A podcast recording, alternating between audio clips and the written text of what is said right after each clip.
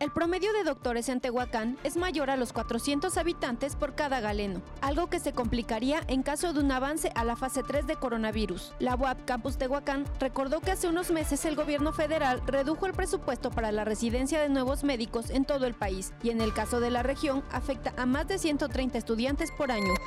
Comerciantes de los mercados municipales de Tehuacán continuarán con las ventas luego de que aseguran no haber recibido ninguna notificación formal por parte de los responsables de fomento comercial, por lo que al cerrar las puertas de estos lugares vulnera sus garantías al trabajo, mismo que podría recaer en denuncias de tipo penal por daño a su patrimonio.